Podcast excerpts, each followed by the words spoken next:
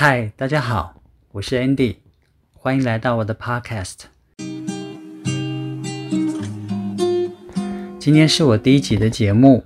我想第一集免不了就是要先介绍一下自己喽，也要讲一下为什么自己要来开这个频道。呃，我是一个美妆人，所谓美妆人的意思就是说。我是一个长期以来一直以美妆作为我的主要工作的人。呃，我的美妆历程大概有二十五年以上了，说实在，应该是三十年了。呃，这长时间里面的工作呢，从我大学毕业之后就开始了。一开始大踏入这个环境呢，我是从事业务工作。因为业务工作，年轻人最容易胜任，而且门槛比较低，呃，也比较有乐趣。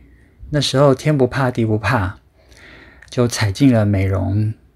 保养品的专业领域的业务。呃，做着做着就有机会可以到美妆界的各个领域、各个工作去历练，啊，包括精油公司啦，包括专柜。啊，专柜的代理商，啊，还有像我也去过药厂，做药厂保养品部分的行销开发，呃，也去过，呃，比较特殊的工作是有一些有一个公司，它本身是集合了行销业务跟开发制造的公司，那可以说是美容保养品的所有相关领域我都碰触过。呃，在这些历练的过程，我发现有一件事让我非常的感到有兴趣，就是创造。我对于创造一个新的议题，创造一个新的产品，或者是为它定义、量身定造它的行销，这些事情我非常的有趣，也就开始呃，让我有一个念头，是不是我应该。创自己的品牌，可是创品牌啊是一个无底洞，他花的钱非常的多，耗费的资源也非常的大，啊，真的不是家财万贯，或者是呃脑袋有个洞，真的不太适合往下走。呃，但是呢，这个梦没有放弃，所以在后来有机会，我就。把自己的工作领域做了一个转向。我既然没有自己有雄厚的资本可以为自己量身定造、创造品牌，那我是不是有可能可以借由有理想但是有资金的人，我帮他们处理、帮他们制造这样子的品牌，让他们去行销？所以后来我走进了开发的领域。这个开发的领域呢，包括帮客户重新打造他们的诉求，为他们创造新的议题，帮他们找适合的包材，啊，调配适合的配方等等等这些工作，呃，非常的细，非常的繁琐。但是说真的，对我个人来说，它非常的有趣。呃，在这个开发的过程里面。呃，有一阵子，我曾经有机会可以参加了那个时候台湾的购物台刚起步的时候，呃，我们也因此得到了一些很好的报偿，然后也奠定了我以后有机会可以为自己做一些事的机会。呃，大概在十年前，十年前，嗯。我发生了一个比较大的改变，呃，就是我个人发生了一个很严重的疾病，但是他没有办法直接找到病因，就是免疫系统上面的问题，他突然的，在我可能应该是高度压力引发的免疫系统失调，那这个时候。我并没有选择传统的医学治疗，而是选择了朋友建议的，嗯，比较偏自然的疗法，也就是用食疗的方式，把自己的身体调养回来。在调养的过程，其实没有借助呃药物的治疗，其实是蛮辛苦的，因为有很多的症状会反反复复。可是我也觉得很幸运的是，我当时接受了朋友的建议，用的这个方法，因为比较没有后遗症。那我在恢复健康的过程，我就在想，到底是什么原因造成我的身体出现这个问题？其实说实话，现在回想起来，就是职业伤害。因为我本人并不是化妆品科系或者是化学相关领域出身的人，只是好学，有一点点天赋，所以在后来不断的实证练习过程中，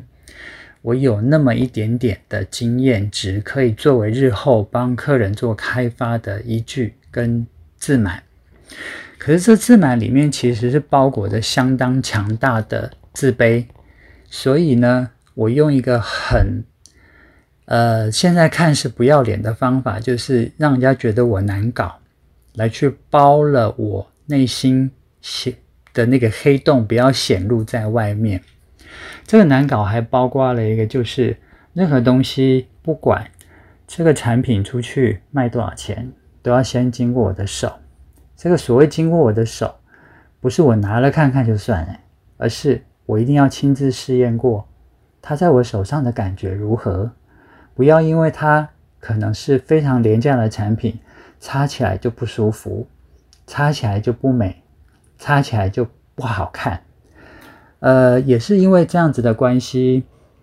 毕竟早期的知识比较没有这么的丰富跟完整。我们都知道化妆品其实它就是很多的物质的结合。每一个化妆品原料，它都会有所谓的物性化性，也都会有潜藏的毒性。可是，一旦是不好的物质相加的时候，它对我们人体的伤害其实不是加，而是可能是倍数。我想各位都知道，皮肤它是一个很强大的吸收器官，而且它并没有任何的阻碍。我们吃东西还会经过肠胃道整个消化系统，最后到肝肾去做排毒。可是任何东西如果不小心从皮肤进来了，它就透过我们所有的血流，就直接走遍全身。我想这个比较科学跟严肃的呃理论跟问题，今天就先不讨论。那也因为我这样子的习惯，我。几年下来，这样擦着擦着，以前不懂的，都照用的一些化学物质就进到我身体里了，然后就造成累积，最后因为强大的压力之后，一下就都蹦出来。那我想说，我应该去找一下到底是怎么回事。所以在过治疗自己恢复的过程，呃，所谓治疗是刚才说的天然的方式。呃，回来这个过程，我不断的去透过正统医学的检验方法，去找出身体里面到底有什么问题。那我的朋友们在医院的朋友是告诉我，正常的饮食的人是不可能有这些毒性在身上，你一定是你的周围环境有这样子的因子存在，所以更证实了我的想想象跟猜测。真的是经皮吸收造成的毒性累积。那后来我想，我身体能够回来，那代表的是什么？是代表只要我们能够健康的生活、健康的饮食，身体是可以自愈的。我讲到这边好像很严肃，其实不是。我开这个频道主要是要吸引更多人，让个人更多人知道，尤其是。年轻一点的朋友们，呃，美妆品通常最容易吸收人家注意的族群，通常就是年轻人。可是年轻人通常会被很多的行销、布洛克、网红的一些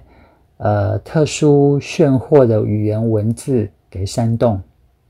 可是往往会忽略了这些产品它背后潜藏的一些问题，久而久之累积，就会久而久之造成身体的慢性中毒。另外一个就是要分享给年轻人一些想法，就是其实不要轻忽平时生活习惯、饮食的小小的不注意。偶尔为之的一些事就算了，但是不要长期的让自己呃造成偏食的状态，或者是喜欢吃一些人工添加物比较多的东西，这些对于身体来说都是很有负担的。到了老的时候，其实问题都会很大。我常在出差的时候，我会想，哎呀，真的是好麻烦呢。我们身体不好的人，出差的时候要带这个带那个带那个带那个，可是像年轻人什么都不用带，真好。年轻人不是真的只有年轻而已，而且最重要的是年轻人本身，因为他身体健康，他讲白话一点叫百毒不侵，不会受这些侵扰的时候，其实你可以更自在的过你的人生。不用去到哪里担心药没了，去到哪里担心那边可能会让自己不舒服，去到可能住到比较不好的旅馆，哎呀，这个棉被会让我过敏，啊，这个空调的声音会让我睡不着。呃，讲到这边好像很严肃，也有点老生常谈，其实